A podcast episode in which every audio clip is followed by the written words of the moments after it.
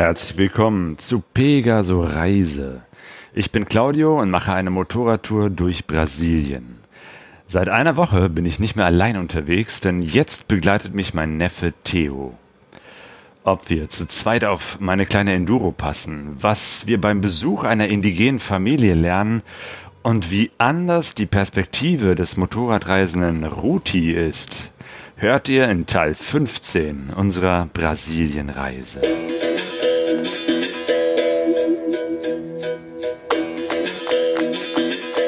Pegaso Reise. Expeditionen mit den Ohren.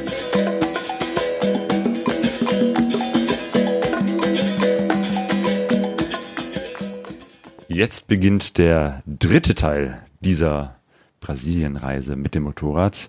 Äh, drei Monate lang war ich ja mit der Sonja unterwegs. Dann ist sie zurück nach Deutschland gefahren. Ich habe meinen Aufenthalt hier verlängert, war jetzt ungefähr drei Wochen nochmal alleine unterwegs. Und jetzt, für die letzten drei Wochen, bin ich wieder äh, unterwegs zu zweit. Sind wir unterwegs zu zweit, denn hier ist der Theo. Hi, ich bin äh, Theo, ich bin der Neffe von Claudio. Und ja, ich bin jetzt hier als Ersatzspieler. genau eingewechselt für Sonja. Ähm, das war ja jetzt nicht ganz so spontan. Also wir, wir waren schon lange miteinander im Kontakt äh, und haben äh, schon äh, von vornherein überlegt, ähm, dass äh, du mitkommst hierher. Ähm, und wir hatten gerade schon mal überlegt, wie war das eigentlich? Wann hat das Ganze angefangen? Wo ist diese Idee entstanden, dass du hier mit nach Brasilien kommst? Ja, das war, wir haben vorhin überlegt und dann sind wir darauf gekommen, wir haben äh, beim Familientreffen, hat mich Sonja und Claudia einfach gefragt, weil sie diese Reise ge äh, geplant haben, ob ich nicht einfach Bock hätte mitzukommen. Und dann meinte ich so, ja, ich habe total Lust, ich überlege mir das auf jeden Fall. Und wir waren beim Familientreffen und dann hat man schon so gesehen, die Blicke von Oma und Opa. Also wenn die äh, töten können, dann werdet ihr auf jeden Fall tot, ihr beiden. Was macht ihr mit dem Jungen? die sind ja sowieso immer ähm, sehr besorgt, wenn ihr alleine mit dem Motorrad unterwegs seid und äh, vor allem auch äh, in Afrika oder Südamerika. Aber ähm, ja, jetzt bin ich hier. Genau, und ich glaube schon, dass sie das Vertrauen haben, äh, dass äh, ich äh, ordentlich mit dir umgehe, jetzt keine großartigen Risiken eingehe. Und ja, Brasilien ist ja, zumindest ist das meine Erfahrung, ein sehr gutes, sehr schönes Reiseland. Du warst noch nie in Brasilien ne, oder Südamerika. Ähm, was war denn so deine Vorstellung oder warum hattest du eigentlich Lust, auf so eine Reise mitzukommen? Ähm, ich hatte, als ihr mir das gesagt habt, ich habe mir dann Bilder angeguckt, da wo ihr ungefähr hin wolltet und ich habe einfach extrem Bock auf Dschungel gehabt oder generell mal hier die Tiere und äh, die Stadt anzugucken. Und ja, genau, das waren so die ersten Sachen, die ich mir angeguckt habe. Jo. Genau, und es passte insofern ganz gut, als dass ähm, äh, von vornherein klar war, oder ich habe von vornherein geplant, länger hier zu sein, wobei ich ja nie so genau wusste, ob das wirklich klappt. Es war gut, dass es jetzt geklappt hat. Ähm, aber äh, für Sonja war immer klar, sie wird nach drei Monaten wieder zurückkehren, weil ihr Job im Juni anfängt. Und dann war, war sozusagen die Idee im Raum, okay, wenn, wenn Sonja ähm, zurück nach Deutschland fährt, ähm, ist das ungefähr die Zeit, wo du auch mit der Schule soweit bist, dass du ähm, eben halt äh, frei hast und äh, hierher kommen könntest. Und dann haben wir uns verabredet, okay, dann kommst du nach Manaus und äh, in Beleng, da wo auch äh, ja, im Prinzip, äh, da würde dann die Reise enden. Das heißt, wir werden irgendwann zusammen hier von Manaus wieder zurück nach Belém fahren und werden hier noch ein bisschen gemeinsam den Norden Brasiliens erkunden. Und ja, ähm, das ist ja auch nicht nur so eine Geschichte, man steigt ins Flugzeug und zack, fährt man nach Brasilien, sondern es war ja auch eine ganze Menge an Vorbereitung notwendig für dich. Ja, genau. Ich habe ähm, mir vorher ein paar Motorradsachen gekauft über Ebay. Die habe ich da habe ich einen Schnapper gemacht, die habe ich alle unter 100 Euro bekommen. Äh, zusammen sogar unter 100 Euro. Also ich habe, glaube ich, eine, eine Jacke, eine Hose und äh, Handschuhe alles bekommen über Ebay. Genau, wir haben dich vorher noch instruiert, dass es auf jeden Fall luftdurchlässige äh, Klamotten sein müssen. Äh, also, dass auf jeden Fall da viel Luft durchgeht. Ähm, und es ist erstaunlich. Also die, ich habe die Dinger jetzt erst gesehen, als du hier angekommen bist. Die sehen ja echt aus wie neu. Also ich vermute mal, dass es diese typische Geschichte ist, irgendjemand hatte eine tolle Idee für eine Motorradreise und äh, fünf Jahre später stellt man fest, ach, die Dinger verstauben ja doch nur im, im Schrank und gar nicht genutzt oder so. Und äh, zumindest äh, die sehen aus wie neu ne? und äh, sehr, sehr günstig bekommen. Also Kleinanzeigen sind immer ein guter Tipp für gebrauchte Motorradsachen. 100 Prozent, ja. Und mit dem Flug ging es dann so, also erstmal Vorbereitung. Ich habe ähm, erstmal ein paar Impfungen gemacht. Man muss ja immer richtig viele Impfungen machen, wenn man noch keine hat. Ich habe dann irgendwie Typhus, Hepatitis, Tollwut und Gelbfieber bekommen. Und es gab eine Impfung, die, die gab es zu dem Zeitpunkt auch gar nicht mehr, oder? Was war das? Ja, genau. Ich habe ähm, nach Typhoral gefragt. Haben die alle gesagt, nee, haben wir nicht mehr, können wir auch nicht mehr liefern. Und die habe ich dann einfach als Tabletten genommen. Ja, haben wir auch genommen, sondern ich äh, also man muss das gar nicht spritzen, sondern es geht eben halt auch als, als Tablette zum Einnehmen, die man dann in gewissen Zeitabständen, ne, ich glaube, eine pro Woche oder so und dann dreimal, irgendwie so, keine Ahnung. Äh, aber auf jeden Fall hat alles noch rechtzeitig geklappt, dass du die Impfung hast. Motorradklamotten, was fehlte noch? Ähm, ich hatte noch keinen Helm. Den haben wir aber hier, als ich angekommen bin, haben wir direkt einen Freund von Claudio getroffen, der hat mir einfach einen Helm geschenkt. Das war richtig nett. Handschuhe habe ich auch vergessen, hat mir Claudia auch gegeben. Er hatte einfach zwei Paare. War äh, sehr gut. Und als ich ähm, meine Sachen alle gepackt habe, also ich hasse Kofferpacken extrem äh, und habe mich dann äh, bis zum letzten Tag gedrückt. Machst nicht so vorher Listen, so ne? Packlisten? ich habe auch richtig wenig mitgenommen. Ich habe glaube ich nur so immer so drei, äh, drei T-Shirts, drei Socken, drei Hosen und so alle einfach reingeschmissen, reingefetzt in den Koffer und dann ähm, zu. Das ist in diesem Fall halt total gut und richtig, weil meine Befürchtung war schon, dass du hier mit so einem riesen Koffer ankommst und wir dann erstmal feststellen, das passt ja alles gar nicht aufs Motorrad. Ähm, aber du hattest einen Flug gebucht, wo du über gar kein Gepäck mit dabei war. Das heißt, du konntest eh nur Handgepäck mitnehmen und äh, mit, mit dem Schlafsack ähm, und den ganzen Protektoren ähm, war eigentlich auch schon der, das halbe Köfferchen voll. Ja, also ähm, die Motorradsachen, die nehmen richtig viel Platz weg. Aber wir haben es jetzt auch so gemacht, wir haben die Motorradsachen raus aus dem Koffer. Ich konnte meinen Koffer wegschmeißen, ich habe meinen Koffer eh nicht mehr gebraucht. Und jetzt haben wir alles aufs äh, Motorrad geschnallt. Jo, und das ist schon echt eine Leistung. Ähm, als ich dich dann abgeholt habe am Flughafen, also du bist äh, geflogen mit KLM, also sprich erstmal nach Frankfurt, von Frankfurt nach Amsterdam, Amsterdam dann nach äh, São Paulo. Wie lange warst du da unterwegs? Schon elf Stunden, ne? Ich bin, glaube ich, ich bin so um sieben Uhr aufgestanden und mein Flug ging um zehn. Dann bin ich von äh, Frankfurt nach Amsterdam, bin ich um zwölf Uhr von da aus los und der Flug ging so elf Stunden ungefähr, weil da waren noch ein paar Verspätungen und so. Und dann bin ich in St. Paulo angekommen, habe gedacht, ja, okay, ich habe jetzt kein äh, Abgabegepäck, kriege ich locker hin. Stand schon auf diesem Schild, habe ich gesehen, ähm, Final Call. Dann bin ich da hingerannt, äh, konnte ich nicht mehr rein, weil ich konnte nicht ähm, online einchecken, das ging irgendwie nicht. Ich weiß nicht, ob man da eine SIM-Karte gebraucht hat oder so. Auf jeden Fall habe ich meinen Flug dann halt verpasst. Hab dann aber äh, jemanden getroffen, der hat auch seinen Flug verpasst, der war in derselben Maschinenweg. Und dann haben wir zusammen unseren Flug da erstattet bei KLM. Und dann äh, bin ich einfach ein paar Stunden danach geflogen. Genau, eigentlich solltest du irgendwie 20 nach 12, halb eins, ein Uhr nachts hier in Manaus ankommen. Irgendwann habe ich dann abends von dir die, die, äh, die Nachricht bekommen, okay, hier Flug verpasst, nächster Flug geht kommt dann hier um 3.30 Uhr mitten in der Nacht an. Also habe ich von daher auch nicht wirklich hier lang geschlafen hier. Hab dann in der Frühe irgendwie 2.45 Uhr oder so ein Uber-Taxi genommen und bin äh, zum Flughafen hingefahren und habe ich da abgeholt. Und dann ja, sind wir erstmal zurück ins Hotel, erstmal ein bisschen ausschlafen und äh, paar Stunden später war es dann schon irgendwie 7, 8 Uhr und dann waren wir zum Frühstück. Ja, wir haben die paar Stunden Schlaf haben mir gereicht. Ich war wieder fit. Das äh, Frühstück ist extrem lecker hier. Die haben ähm, richtig viele Früchte und so. Ein paar kenne ich auch gar nicht. Und die haben immer diese frischen Säfte, bieten die an und ähm, machen an einem da so Rührei, Omelette und so. Das, was gar nicht geschmeckt hat, war dieses Omelette. Das ähm, Tapioca heißt das, glaube ich. Das äh, sieht einfach aus wie kompletter Styropor und schmeckt auch so. Das schmeckt einfach nach nichts. Das ist das einzige bis jetzt ähm, in den paar Tagen, das mir gar nicht geschmeckt hat. Tapioca, ja, das ist auch irgendwie so etwas, was es speziell hier im, im Norden Brasiliens gibt. Das habe ich vorher auch noch nie äh, gesehen.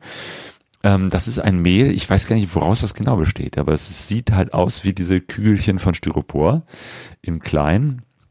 Und die rührt man im, äh, äh macht man in der Pfanne äh, zu so einem, ja, wie, wie eben halt ein Pfannkuchen, so, ein, so ein flaches Ding. Und da kann man was Süßes oder was Herzhaftes reintun, also Banane oder weiß nicht, Schokolade oder eben halt Rührei oder Schinken oder irgendwas anderes. Und dann kann man das essen. Aber ja, es ist, es schmeckt irgendwie nach nichts. Man muss schon was reintun, damit es schmeckt. Und äh, ich finde es ganz interessant, weil es ein komisches, es ist so ein komisches Gefühl im Mund dieses Styroporkügelchen. Vielleicht ist es auch nur so ein brasilianisches Recyclingprogramm. Ja, das ist vielleicht was Chemisches, weiß man nicht, ne? Jo, ähm, und der erste Tag, wo du hier in Brasilien, in Manaus angekommen bist, da, der war schon so voll, äh, da ist schon so viel passiert. Ähm, ich überlege gerade, also ne, wir haben gefrühstückt, dann sind wir ein bisschen raus, hier einmal kurz die Gegend erkunden. Und äh, dann haben wir schon den ähm, Gengis getroffen. Ne? Das ist ja dieser Motorradfahrer, den wir schon vorher mal getroffen hatten, ein, ein Motorradreisender, der hier auch in Manaus ganz viele Leute koordiniert. Also ne, es ist für viele Motorradreisende in Brasilien immer was Besonderes, nach Manaus zu kommen. Ähm, und daher kennen viele den, den Gengis und er kennt viele Leute. Und äh, von daher haben wir den auch schon vorher kennengelernt. Und äh, als ich dann gesagt habe, hier, ich bin, mein, mein Neffe kommt vorbei und da hat er gesagt, hey, ich habe hier zwei Helme von anderen Motorradreisenden, die den am Ende der Reise nicht mehr brauchten und der liegt hier rum. Und dann haben wir Gengis in seiner Garage besucht. Ja, total netter Typ. Der hat mir einfach den Helm geschenkt. Und hat auch noch direkt gepasst. Also perfekt. Genau, dadurch hat es dann auch, äh, musst du keinen Helm im Gepäck mitnehmen. Und dann, ach ja, genau. Und äh, dann sind wir auch später schon äh, kurz danach äh, zum, zum Hafen gefahren. Ja, genau, wir sind zum Hafen gefahren. Es war komplett heiß. Äh, das ist hier normal, ich glaube so 35 Grad. Und Motorradklamotten ist es noch immer mal wärmer, dann fühlt man sich so wie in der Sauna. Und dann haben wir am Hafen, äh, Claudia hat mit ähm, einem Freund geschrieben, der das schon etwas länger kennt, Ruti, den haben wir dann abgeholt vom Hafen. Und ja, der Hafen ist zum, da laufen ein paar komische Leute rum. Zum Beispiel ähm, wurde ich da von so einer Frau, die ist, hat sich einfach vor mich gestellt, wir sind so einfach gelaufen. Die steht vor mir, ich denke so, was, was will die von mir? Und dann hat die mich einfach so an der Brust angefasst. Und dann sind wir weiter, haben wir ab, haben ihn abgeholt und dann später, also nochmal zu der Frau, dann äh, habe ich es gar nicht mehr mitbekommen dieselbe Frau ist mir nochmal hinterher gelaufen, hat mich wieder angefasst. Also ein paar komische Leute am Hafen, aber sonst, ja, der Hafen ist ein bisschen verwirrend, aber sonst äh, ziemlich schön eigentlich. Ja, das ist echt so eine Geschichte hier. Also erstmal, ähm, ja, es laufen wirklich komische Gestalten da rum.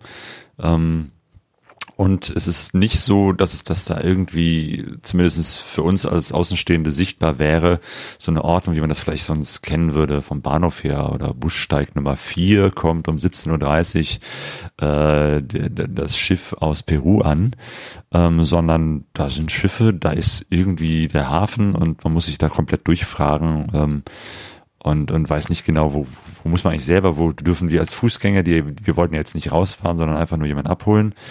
Ähm, aber irgendwie haben wir es dann doch geschafft, den Ruti da zu treffen. Ruti, Rutis Reisen ist ein YouTuber, den hatten, hatte ich auch irgendwann hier im Podcast schon mal als, als äh, Gesprächsgast, daher kennen wir uns auch. Persönlich begegnet sind wir uns eigentlich nur einmal kurz äh, vor zwei Jahren auf dem äh, Fellows Ride. Ähm, aber wir waren über längere Zeit per äh, soziale Medien in Kontakt. Und der ist auch schon seit, ich glaube, anderthalb Jahren oder so hier in, in Südamerika unterwegs, war zuletzt in Peru und ist dann über in Peru schon über verschiedene Fähren und, und, und Schiffe über den Amazonas gefahren und er wollte eben halt auch hierher nach Brasilien, nach Manaus. Und von daher haben wir dann einfach den Kontakt gehalten, haben gesagt, hier, wenn du tatsächlich in Manaus bist und ich auch noch zufällig da bin, dann treffen wir uns auf jeden Fall. Und das hat geklappt, dass er tatsächlich auch noch äh, hier angekommen ist. Und äh, dann äh, haben wir uns irgendwie da zum Hafen durchgefragt, irgendwie rausgekriegt, wo dann die Schiffe ankommen und bei der Gelegenheit auch nochmal rumgefragt, wegen, wir müssen ja auch irgendwann ein Schiff nehmen nach Beleng, welche Schiffe es da gibt und wie die fahren und wo man da lang fährt. Ähm, alles wird mündlich und mit persönlicher Nachfrage, also da gibt's jetzt auch nicht so, obwohl wir, wir zum ersten habe ich gesehen, da gibt's auch Schalter, wo man Tickets kaufen kann. Das habe ich vorher zum Beispiel in Beleng nie gesehen. Äh, das wäre sehr hilfreich gewesen, wenn es einfach so, so ein Ticketschalter gewesen. Ich habe einfach immer gefragt. Genau. Wir hatten mehrere Kontakte per WhatsApp von Leuten, die einem helfen konnten. Und einige haben sich nie zurückgemeldet, andere haben gesagt, ich kann dir nicht helfen, aber da gibt es jemand anders. Äh, und am Ende sind wir dann bei jemandem gelandet, der, den wir dann auch persönlich getroffen hatten nach langem Hin und her, der uns dann aufs Schiff geführt hat, gezeigt hat und mit uns dann vor Ort und dem Captain einen Preis verhandelt hat. Also das, das war irgendwie so ganz äh, spooky oder ja ich, das wäre, als ob man mit dem, weiß ich nicht, Kapitän eines äh, ähm, Flugzeuges über die, den, den Preis eines äh, eines äh, einer, einer äh, Fahrkarte ähm, ähm, verhandeln würde, weil da, da passen ja um die 1000 Leute auf, zumindest das Schiff, wo wir waren, ich glaube 700 oder so drauf. Und ähm, da hätte ich nicht gedacht, dass das irgendwie ja, dass es irgendwie geordneter abläuft mit den Tickets und dass es einen festen Preis gibt und einen festen Ort. Und wir haben ja vorher geguckt, ob man die nicht einfach online kaufen kann, wie man ja viele andere Dinge auch online kaufen kann. Und Brasilien ist ja ein Land, das online sehr viel macht. Aber diese Ticketgeschichte für diese Fähren, das ist immer noch so ein Geheimnis, das ich nicht so wirklich durchblickt habe. Egal. Irgendwann haben wir dann rausgekriegt, nach vielen hin und her und da mal gucken und da mal hinlaufen und fragen und nee, wir müssen da lang, haben wir dann auch rausgekriegt, wo man hin kann und wo dann der Ruti rauskam und tatsächlich haben wir uns dann auch getroffen, Hallo gesagt und äh, dann später abends noch verabredet. Also Ruti hat dann erstmal ein Hotel sich genommen und dann haben wir uns abends noch in der Altstadt getroffen. Ja, genau, wir haben dann noch ein äh, traditionelles Bierchen getrunken hier vom Brasilien die haben auch, äh, eins heißt Brahma und das andere heißt Antarktika, die haben immer so äh, tolle Cover irgendwie vorne drauf und haben dann noch ein bisschen was gegessen. Und äh, am nächsten Tag haben wir uns dann wieder verabredet mit Ruti. Und wir haben so ein, ich glaube der Jengis hat uns das empfohlen, so ein Restaurant, so ein schwimmendes Restaurant auf dem Amazonas. Und dann äh, sind wir dahin sind dann auch mit so einem Boot durch den Amazonas ein bisschen durch diese Mangroven gefahren und dann sind wir zu diesem Hotel und äh, zu diesem Restaurant. Gab es auch so Hotels, auf, äh, die auch schwimmen waren, die sahen echt cool aus. Und ja, da haben wir dann was gegessen. Da hat so ein DJ aufgelegt und man konnte da im Amazonas noch ein bisschen schwimmen. Ja, genau. Das war auch echt ein besonderes Erlebnis, so äh, auf so einem schwimmenden ja, wie so ein Boot oder so ein Floß, aber richtig gut ausgebaut äh, mit Restaurant und ja, man kann einfach mal nebenan so hier ins, ins Wasser springen und eine Runde schwimmen. Halt beim Essen so äh, die Wellen unter ihm durch, hat so den Tisch so ein bisschen angehoben, dann ist so die ganze Zeit den Wellengang gespielt, aber es war cool. Jo, das hat richtig Spaß gemacht. Ja, da, ne, da, da warst du knapp über 24 Stunden in, in, in Brasilien und schon sehr viel erlebt. Und ich staune, wie gut du diese Zeitumstellung äh, hingekriegt hast. Ich meine, Temperaturumstellung war jetzt nicht so krass. Ich habe gehört, die letzten Tage war es in Deutschland oder zumindest im Ruhrgebiet auch so um die 30 Grad. Ähm, aber sechs Stunden Zeitunterschied sind es ja jetzt gerade. Ähm, und das hast du erstaunlich gut äh, weggepackt. Ja, ich habe dadurch, dass ich zu Hause einen ziemlich schlechten Schlafrhythmus hatte, hat sich der so ein bisschen eingependelt durch die sechs Stunden und ich habe jetzt einfach wieder einen ganz normalen Schlafrhythmus. Das ist ziemlich praktisch. Jo. Genau, und das mit Ruti, wir drei, das passt auch sehr gut zusammen und sind dann auch die, das erste Mal zusammen Motorrad gefahren. Also Ruti ne, fährt eine 700er Teneré und man merkt, dass der echt schon seit, seit anderthalb Jahren hier in Südamerika unterwegs ist. Der hat schon total so diese südamerikanische äh, Art, Motorrad zu fahren, drauf. Also ständig nach rechts, links immer in die Spur suchen, wo es passt und zwischen den Autos durch und überall überholen, wo es irgendwie geht. Und das ist auch völlig normal hier, dass die Motorräder sich überall mal durchzwängen. Für uns beide war es aber echt nochmal eine Premiere, das erste Mal zu zweit auf so einem Motorrad. Und äh, meine Befürchtung wäre ja vor allem, äh, klappt das überhaupt irgendwie, weil das ich habe ja so ein kleines Motorrad, eine äh, Honda Bros 160, also 160 Kubik, äh, ein in Brasilien ein sehr übliches Motorrad, aber eben halt sehr klein und äh, nicht besonders gut motorisiert. Also ich hatte echt Schwierigkeiten, äh, musste echt viel Gas geben, um beim Ruti dran zu bleiben. Wie war das für dich, zum ersten Mal auf so einem kleinen Motorrad hinten drauf zu sitzen? Ich äh, habe mir das nicht so gut vorgestellt, aber es hat richtig Spaß gemacht. Wir sind auch ähm, so eine Strecke gefahren zum, zum Boot. Da waren überall Huggel und Schlaglöcher und so. Aber ähm, Claudio ist da richtig gut durchgefahren. Wir sind da einfach so durch. Und das hat richtig Spaß gemacht, so hoch und runter immer die ganze Zeit. Ja. Gut, dass du sagst, dass es dir Spaß gemacht hat. Ich hatte ja schon eine Befürchtung, du sagst, oh Gott, das ist ja total scheiße, ich habe keinen Bock. Weil wahrscheinlich werden wir noch so manche Huckelpiste nehmen. Aber gut, ähm, offenbar äh, macht es dir Spaß und äh, wahrscheinlich ist es tatsächlich so, ähm, diese Motorräder hier in Brasilien werden ja durchaus sehr oft genutzt zu zweit. Also es ist nicht so wie in Deutschland fährt man eigentlich immer allein unterwegs äh, mit dem Motorrad. Und hin und wieder mal sieht man Leute, die zu zweit Motorrad fahren. Aber hier in Brasilien ist, ist das Motorrad ja ein viel normaleres, alltäglicheres äh, Gefährt. Und dadurch sind die Motorräder auch so gebaut, dass sie äh, für zwei Personen Manchmal fahren auch Familien zu dritt und zu viert mit zwei Kindern unterwegs äh, Motorrad, aber Zumindest ist der Sitz auch hinten sehr gut gepolstert, der Sozius-Sitz. Und ähm, ja, das Modell, was du hast, das haben hier richtig viele. Ja. Das ist hier Standard, glaube ich, dass viele das fahren, weil das sehr gut ist. Ja, genau. Es gibt äh, eigentlich so zwei Modelle. Das ist die, die Honda Fan, das war das Motorrad, mit dem Sonja unterwegs war. Und ich glaube, auf Platz zwei der Beliebtheitsskala ist schon die Honda Bros. Ist derselbe Motor, nur eben halt so ein, so ein Enduro-Fahrwerk. Also ist, ist eine kleine Enduro, aber äh, der Sitz ist halt nicht Enduro, sondern wirklich gemütlich, kann man gut drauf sitzen. Ähm, und äh, von daher, und das ist gut, äh, dass du auch äh, relativ schlank bist. Also wir, wir sind ja beide relativ äh, windschnittig, wie du mal sagst. Wir sind extrem aerodynamisch, dass, dadurch, dass wir beide schlank sind. Und äh, ja, dadurch können wir auch ein bisschen Stoff geben. Allerdings äh, sind wir beide auch relativ groß. Also ich bin 1,86 und du bist noch größer. Ja, ich bin äh, 1,91. Ja, äh, also von daher ähm, mal gucken, weil hinten die Fußrasten für den Sozius sind ja noch etwas höher. Äh, du sitzt da sehr ähm, mit sehr angewinkelten Knien. Guck mal, wie das für dich ist, längere Zeit da zu sitzen. Du wirst wahrscheinlich zwischendurch mal die Beine ausstrecken müssen, um da nicht einen Krampf im Knie zu kriegen. Ja, das finde ich auch. Das habe ich mir auch vorher gar nicht so vorgestellt. Man hat wirklich diese Knie, äh, sind wirklich das größte Problem. Hat ähm, Ruti auch gesagt, dass seine Knie schon entzündet sind, irgendwie na, seit ein paar Monaten. Aber äh, ja, man muss sie halt so die ganze Zeit anwinkeln. Das Jo, werden wir mal schauen, wie es funktioniert.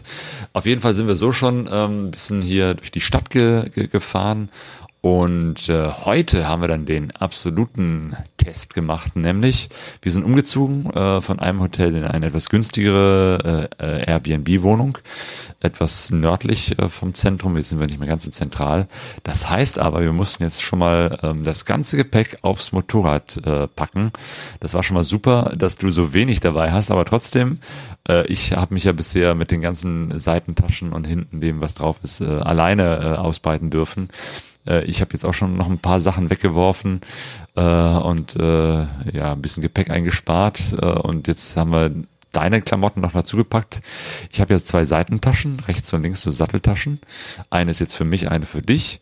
Dann hatte ich bisher hinten drauf immer so eine Gepäckrolle, so eine wasserdichte, wo mein Schlafsack äh, und die Hängematte und mein Regenzeug drin ist. Dazu kommt noch mein Rucksack, den mit mit der Kamera. Mein Rucksack. Ja. Und jetzt sind sozusagen drei Sachen hinten drauf. Also hinterm, ich konnte es ja immer alles auf den Sozius packen, aber jetzt besitzt du da. Zum Glück hat äh, eine Werkstatt, bei der ich war, der Bujatti, hinten äh, die Gepäckbrücke sehr stark verbreitet. Also da ist jetzt ähm, hinten ganz große Metallplatte drauf, die sie da hingeschraubt haben. Und da ist jetzt mein Rucksack, dein Rucksack und die Gepäckrolle so übereinander getürmt, durch das Türmchen da. Ja, ich sitze jetzt einfach wie ein König da hinten drauf. Ich habe hinten so eine ähm, Anlehne und noch Armlehnen links und rechts. Also ist hinten auf jeden Fall ziemlich gemütlich jetzt. wenn du mal nach einer längeren äh, Fahrt einschläfst, wecke ich dich, wenn wir da sind. Ähm, ja, aber es, es hat funktioniert. Und äh, ja, wenn wir das jetzt öfter mal äh, auf- und abschnallen, werden wir sicherlich auch ein bisschen Routine kriegen und rauskriegen, wie das alles am besten funktioniert. Aber zumindest es geht überhaupt. Das war schon mal ganz gut. Aber jetzt merke ich wirklich, die Maschine braucht noch deutlich länger, um aus dem Quark zu kommen. Beschleunigen äh, ist echt schwierig so, ne? über Höhlenmanöver, äh, äh, wie der Ruti das macht, immer rechts, links vorbei, war, war noch deutlich schwieriger jetzt, weil es einfach die Karre sehr schwer aus dem Quark kommt. Und äh, Bremsen ist auch ein anderes Ding, weil durch diese große Masse muss ich noch viel früher bremsen, aber bisher äh, haben wir alles unfallfrei äh, überlebt. Jo, jetzt, jetzt ist schon der dritte Tag, ne? Jetzt sind wir schon äh, den dritten Tag, wo du hier bist. Und wir koordinieren jetzt schon und gucken gerade, was können wir die nächsten Tage noch alles machen. Es gibt verschiedene Möglichkeiten. Wir wollen vielleicht äh, eine indigene Gemeinschaft besuchen. Wir wollen vielleicht nochmal rausgucken, äh, den, den, den Amazonas, da wo Amazonas und Rio Negro zusammenfließen. Ähm, und genau, und wir wollen vielleicht auch nochmal zusammen mit Ruti einen kleinen Abstecher Richtung Norden machen. Ähm, genau, wir gucken mal. Wir werden den Ruti heute Abend oder Nachmittag nochmal treffen und dann planen wir mal weiter, wie es weitergeht.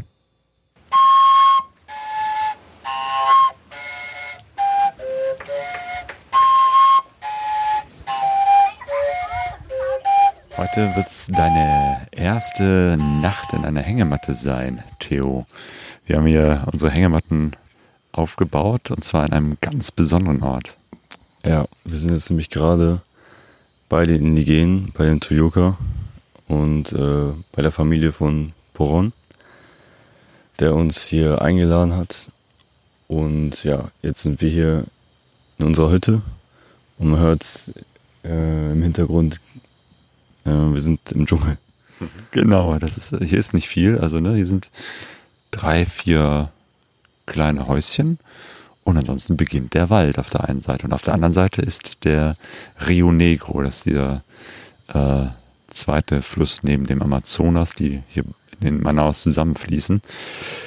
Den Kontakt zu dem ähm, Poron hatten wir schon länger über WhatsApp und äh, jetzt äh, hatten wir ihn kürzlich mal angeschrieben und gesagt, hier, der, der Theo ist da. Also ich wollte jetzt nicht alleine, sondern habe gewartet, bis du da bist, dass, dass wir gemeinsam hier mal äh, so eine indigene, eine indigene Gemeinschaft besuchen können.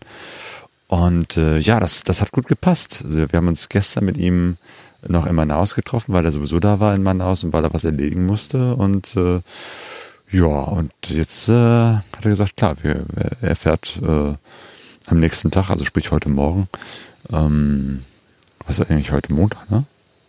Gott, ich habe schon wieder den. Nee, Dien, Dienstag, genau. Also Dienstag früh sagt er, fährt er sowieso zurück äh, in seine Community und äh, dann hat er uns direkt mitgenommen. Und ja, wir sind dann zu so einem kleineren Hafen, eher so eine Marina gefahren in Manaus. Und äh, da ist er und seine Frau und eine Tochter. Ähm, und wir sind dann zusammengestiegen in so ein kleines Boot, so ein kleines Motorboot. Da waren vielleicht, weiß ich nicht, zehn Plätze oder so. Das ist wirklich so ein ganz kleines Ding mit so einem kleinen Dach drüber, kleinen Motor. Und dann sind wir über den Rio Negro gebraust. Ja, und äh, der Poron ist hinterher mit seinem Boot und der hat ein bisschen länger gebraucht, der war, glaube ich, hier ein paar Stunden später als wir. Und ja, dann hat er uns direkt gefragt, ob wir mit seinem Sohn und ihm in den Dschungel gehen wollen. Und ja, damit sind wir direkt los. Er hat uns gezeigt, seine Hunde sind mitgekommen. Und ja, dann sind wir in den Dschungel gegangen. Jo, das war echt nochmal was Besonderes. Äh, mit Poron, dem Indigenen und seinen, seinem Sohn. Ähm, wirklich quer durch den Wald, durch den Regenwald hier. Ähm, das ist wirklich super dicht. Also klar, da waren so ein paar Trampelpfade. Ähm, man merkt, da laufen die auch manchmal so durch. Aber da ist echt rechts und links so viele Pflanzen. Ähm, also ich hätte da, hätte mich da niemals zurechtgefunden. Und die sind da so durchgelaufen, als ob die da durch eine Wohnung oder, weiß ich nicht, ihren eigenen Garten laufen. Ich meine, ist ja auch irgendwie ihr Garten oder so. Und der hat uns eine ganze Menge so gezeigt. Ja, der hat uns ähm, am Anfang, glaube ich, schon der, ähm, immer Pflanzen gezeigt, hat gesagt, das ist Medizin. Und dann hat er uns eine Pflanze gezeigt, der meinte, das ist Medizin gegen Malaria, die sie immer so einmal die Woche nehmen. Und äh, die schmeckt wirklich richtig ekelhaft, aber haben wir dann gegessen. Und er musste auch lachen, weil wir, weil er wusste, die schmeckt nicht gut und wir haben die dann halt gegessen. Er hat unseren Gesichtsausdruck schon gesehen und wusste schon. Ja. Genau, sehr sauer ist das. Ich glaube, die nehmen das einmal pro Monat, um, um auch als Malaria-Prophylaxe. Und er meinte, äh, es gibt auch eine Malaria-Prophylaxe, die tatsächlich auch, ähm, also eine, die man normal in Apotheken kaufen kann und die auch aus diesem Mittel hergestellt wird. Und das ist echt eine Vielfalt. Also war jetzt nicht so drei Pflanzen, sondern irgendwie alle Nase lang war irgendwas, wo man entweder Farbe draus herstellen konnte oder ein Medikament gegen Schmerzen oder was war das für, für Mütter nach der Geburt. Ähm, und das, das war echt hochinteressant. Da war ein Baum, da hat er so einen riesen, also so einen ganz dicken Ast abgeschlagen und da kam richtig Wasser raus, das man trinken konnte. Ja, das haben wir dann auch getrunken, das schmeckt echt gut. Und er hat uns auch einen anderen Baum gezeigt, da meinte er, das ist ähm, so ein bisschen wie Milch hat er den aufgeschlagen, das, das sah auch aus wie Milch und hat auch wie Milch geschmeckt, also so ein bisschen süßlich. Und äh, es war auch richtig lecker. Jo, also es war schon äh, ein interessantes Erlebnis. Ja, wie so eine große Apotheke eigentlich, ne? dass, dass, dass ganz viele Pflanzen da irgendwie einen Sinn haben oder, oder irgendwie eingesetzt werden in der Medizin. Und äh, ja, und Regenwald, ne? es ist super feucht da drin. Wir sind ja eigentlich weiß ich nicht, wie lange waren wir da, eine Stunde oder ein bisschen länger. Ähm, aber wir haben geschwitzt, als ob wir da, was weiß ich, was für einen Sport gemacht hätten. Ja, ist unglaublich. Und dann hat er uns noch ein Ameisennest gezeigt, das auf dem Weg lag. Und da waren, da waren so viele Ameisen, die hat er dann auf die Hand genommen, hat die so ähm, zerquetscht was meint er, ist das auch Medizin oder irgendwie sowas? Das konnte man auf jeden Fall nicht. Ah, das war um den, den, das, den menschlichen Geruch ähm, zu übertünchen. Genau, weil, weil er sagte, bestimmte Tiere können den Menschen halt riechen. Und äh, das ist dann sozusagen so eine Art ähm, natürliches Deo, dass man sich einfach mit diesen ähm, Ameisen einreibt, weil die eben halt auch wiederum einen ganz anderen starken Geruch absondern. Eher so was Erfrischendes, so irgendwie ein bisschen minzig fast. Und äh, dann reibt er sich halt mit den Ameisen ein. Beziehungsweise die Ameisen, die, die äh, pieksen natürlich sofort oder äh, spritzen da ihr Gift raus und dann ist das sozusagen etwas, was den menschlichen Geruch äh, überstülcht. Ganz interessant. Ja, der Poron, der hat ganz viel von, von, von den äh, Traditionen und ähm, ja, also in diesem Fall eben halt von dem Wissen ähm, seiner, seiner Ethnie erzählt. Und der lebt hier mit seiner Familie in ein paar Hütten äh, am Flussufer des äh, Rio Negro. Alleine hier anzukommen war schon toll. Ne? Wir sind, also da ist unten Anlegestelle, wäre schon zu viel gesagt. Ne? Also irgendwie so, ja, Sand und da kann man eben halt ein paar Boote festmachen. Und da ist eine etwas größere Hütte, die auch eher so was Festliches hat, wo sie bestimmte Rituale machen, ich würde das ja als Ente Dank bezeichnen, wie er erzählt hat, ne, dass sie einmal pro Jahr, weiß ich nicht, den Fisch, den sie gefangen haben, da präsentieren für ihre Verwandten und dann wird das äh, von den Ältesten ja, mit Instrumenten. Ja. Ach ja, genau, wird Musik gemacht. Ja, genau. Er hat uns dann auch viel von seinen Instrumenten gezeigt und äh, von den Schmuck, den sie selber machen. Die haben auch äh, in ihrer Hütte unten haben die alles voll mit so Schmuck. Und äh, die haben uns auch, die haben Claudia so ein was ist das nochmal, ein Alligatorzahn, ne? Ja. Ein Alligatorzahn geschenkt als Kette. Und äh, die haben da auch Glasrohre und die haben mir ein Glasrohr geschenkt. Ah, ja. Vorher hat er noch gezeigt im Wald, woraus sie das Gift, was normalerweise, ich meine, gut, das war jetzt kein Giftpfeil, aber wo sie früher im Prinzip ähm, ähm, oder ihre Großeltern, aus welchen äh, Pflanzen sie das Gift gewonnen haben, mit dem sie dann äh, diese Pfeile getränkt haben, um dann wiederum Vögel zu jagen. Also da, da ist auch echt ganz viel Wissen weitergegeben worden. Genau, und, und da war auch äh, so ein, genau, so Flöten und auch so ein komisches Horn, was aus, aus ähm, wie nennt man das, aus Ton oder so gemacht ist. Genau, das können wir vielleicht an dieser Stelle mal einspielen.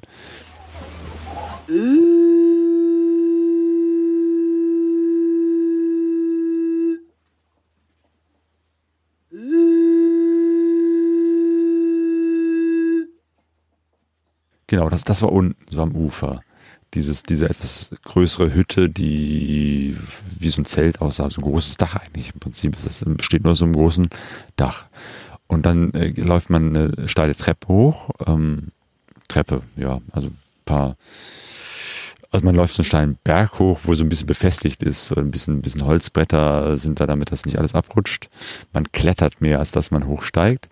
Und hier oben haben sie so ein bisschen was gerodet und hier stehen, ich glaube, drei Häuserchen. Ne? Also eins, wo sie drin wohnen, eins noch nebenan und äh, eine eher so ein offenes Haus und da sind wir jetzt hier drin. Das eigentlich, besteht eigentlich auch fast nur aus, aus so einem Dach, was aus so Blättern gebaut ist und zwei Wänden, die aus äh, Holzrinde gemacht sind. Und hier haben wir unsere Hängematten aufgebaut. Ja. Also gut, dass wir die Hängematten haben. Hier sind überall diese Ameisen, diese kleinen. Die, ähm, die sind ganz klein, aber die stechen auch äh, richtig. Das, das merkt man auch. Und äh, schon als wir mit denen durch den Dschungel gegangen sind, waren die in meiner Unterhose auf einmal oder in meinem Rücken die ganze Zeit. Ich weiß gar nicht, wo die alle herkommen.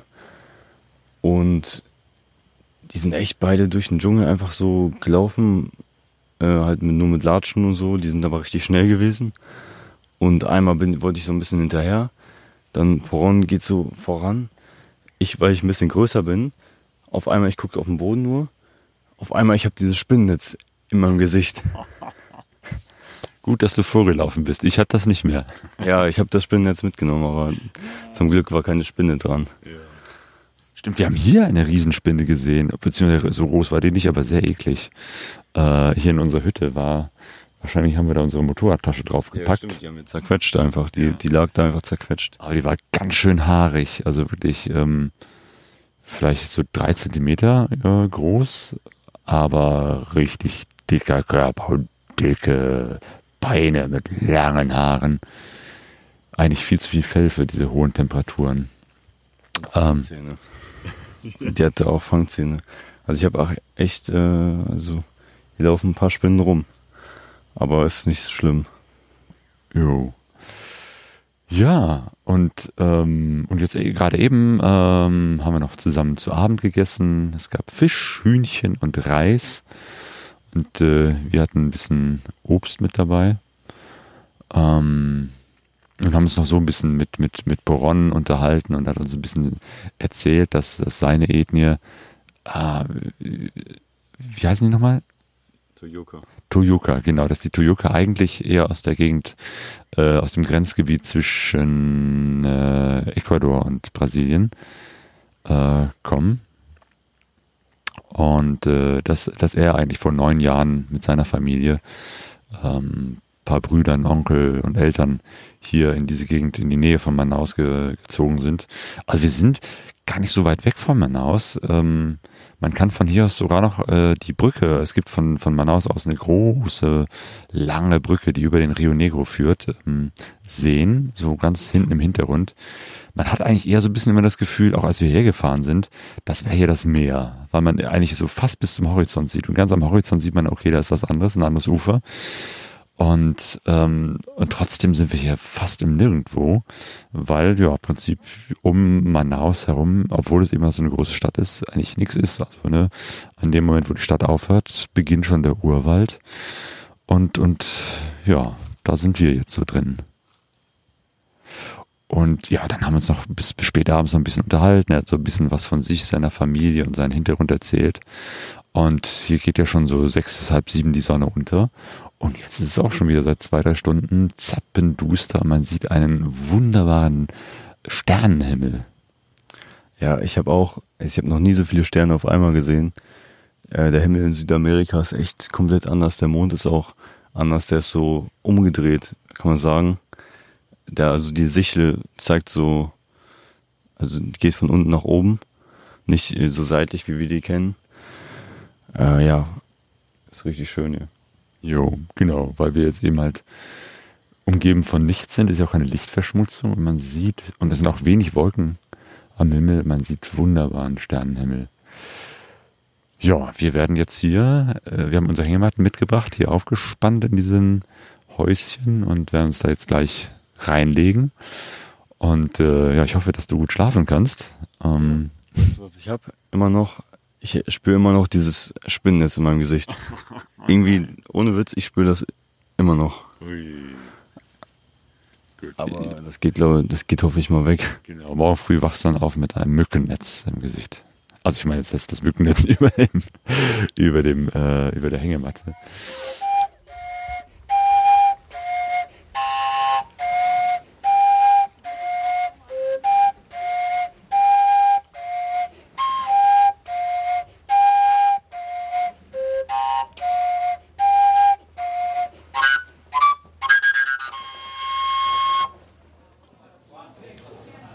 Der Besuch bei den Indigenen war wirklich äh, sehr, sehr klasse, sehr faszinierend.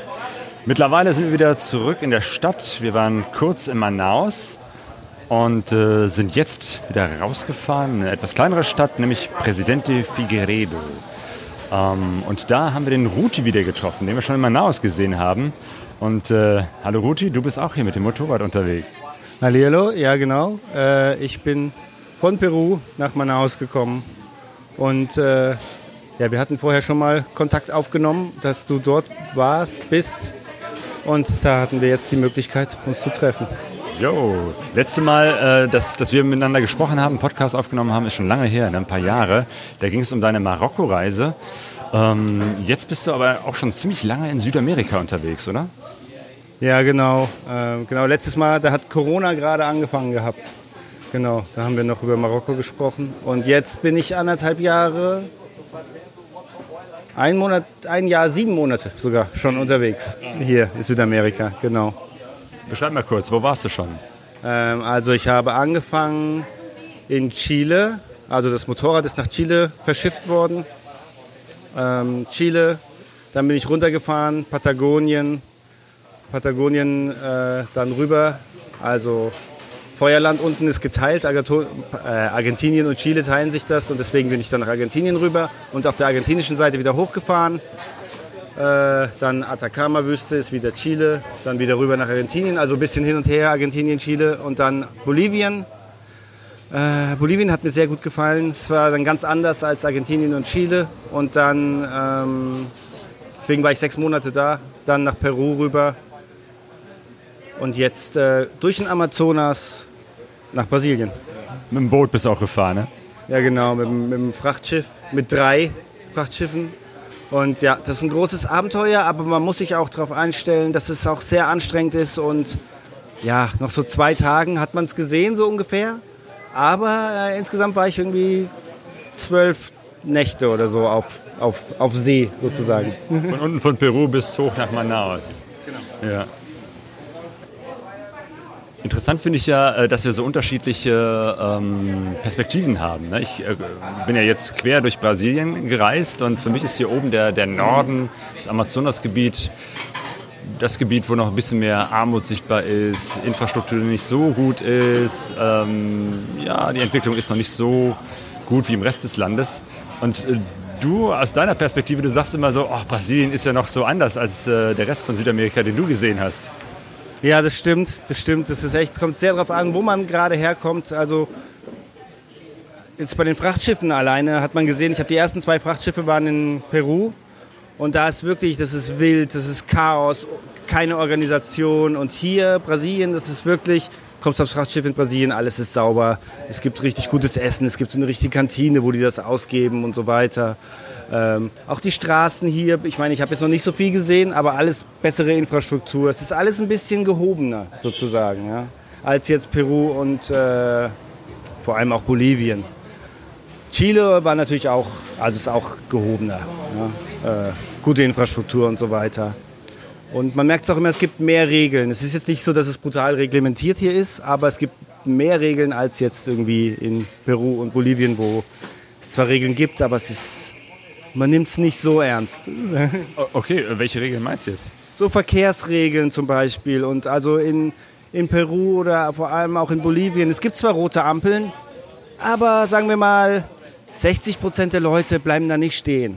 Ja, es ist eher so, Ja, wenn du jetzt einen Unfall hast, dann kann man wahrscheinlich hinterher sagen, ja, die Ampel war halt rot. Aber es ist egal, ob man drüber fährt oder nicht. Und ich habe hier das Gefühl, dass die Leute sich schon mehr an die Regeln halten. Ja? Nicht wie in Deutschland natürlich, aber äh, irgendwie mehr.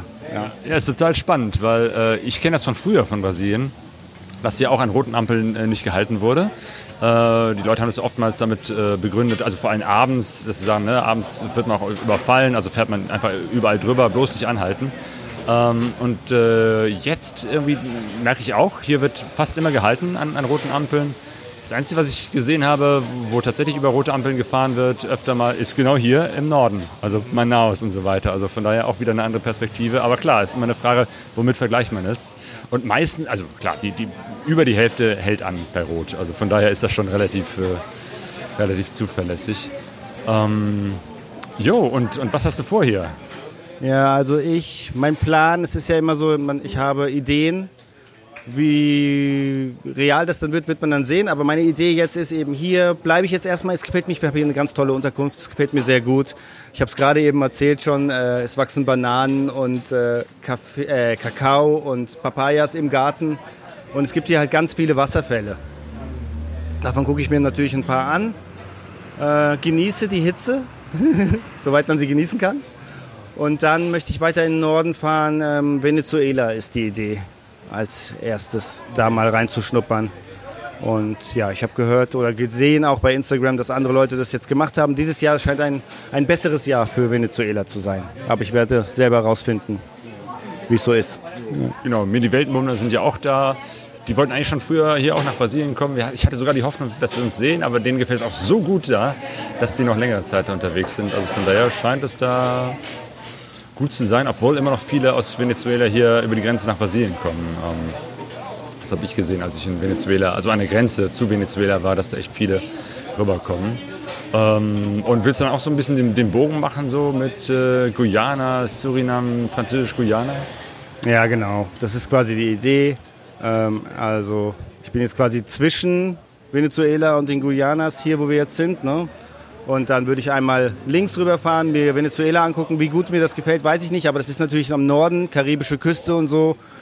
Ja, das klingt auf jeden Fall schon ganz gut für Leute, die Strand mögen, so wie ich. Und äh, dann auf die andere Seite rüber die Guyanas, das ist halt auch so super exotisch. Ja, man, ich weiß nichts darüber oder was, ich habe ein paar Sachen mir angelesen. Ähm, und ja, ein Teil von Guyana gehört zur EU. Also das ist schon mal bizarr. Genau, Französisch-Guyana. Man äh, kann da einfach dem EU, noch nicht mal Reisepass, sondern einfach mit dem Ausweis reinfahren, habe ich gehört. Und zahlt da mit Euro. Also völlig verrückt.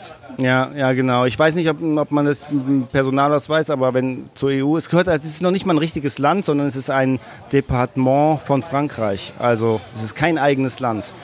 Und es wird Französisch gesprochen, man zahlt mit Euro, wie du gesagt hast. Ja, ich bin gespannt. ähm, Und vielleicht kann ich das nutzen. Ich habe ja jetzt, wo ich anderthalb Jahre unterwegs bin, auch schon einige Sachen, die ich gerne bestellen will, aber ich meide das immer wegen Zoll.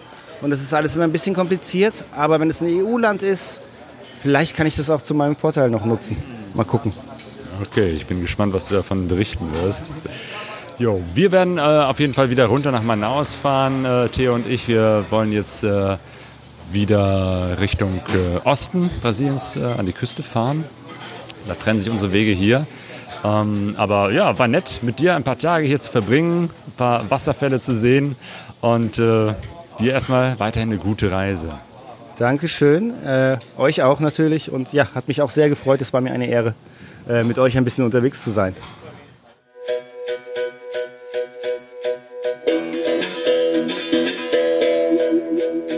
In dieser Folge danke ich vor allem Poron und seiner Familie für die Gastfreundschaft.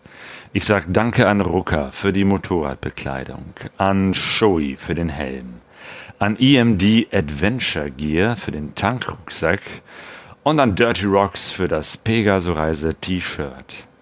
Ein Link dazu gibt's, äh, also zu Dirty Rocks, gibt's in den Show Notes von diesem Podcast und auf pegasoreise.de.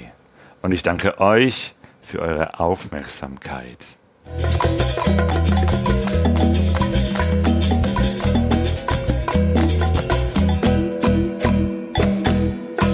Pegaso Rise.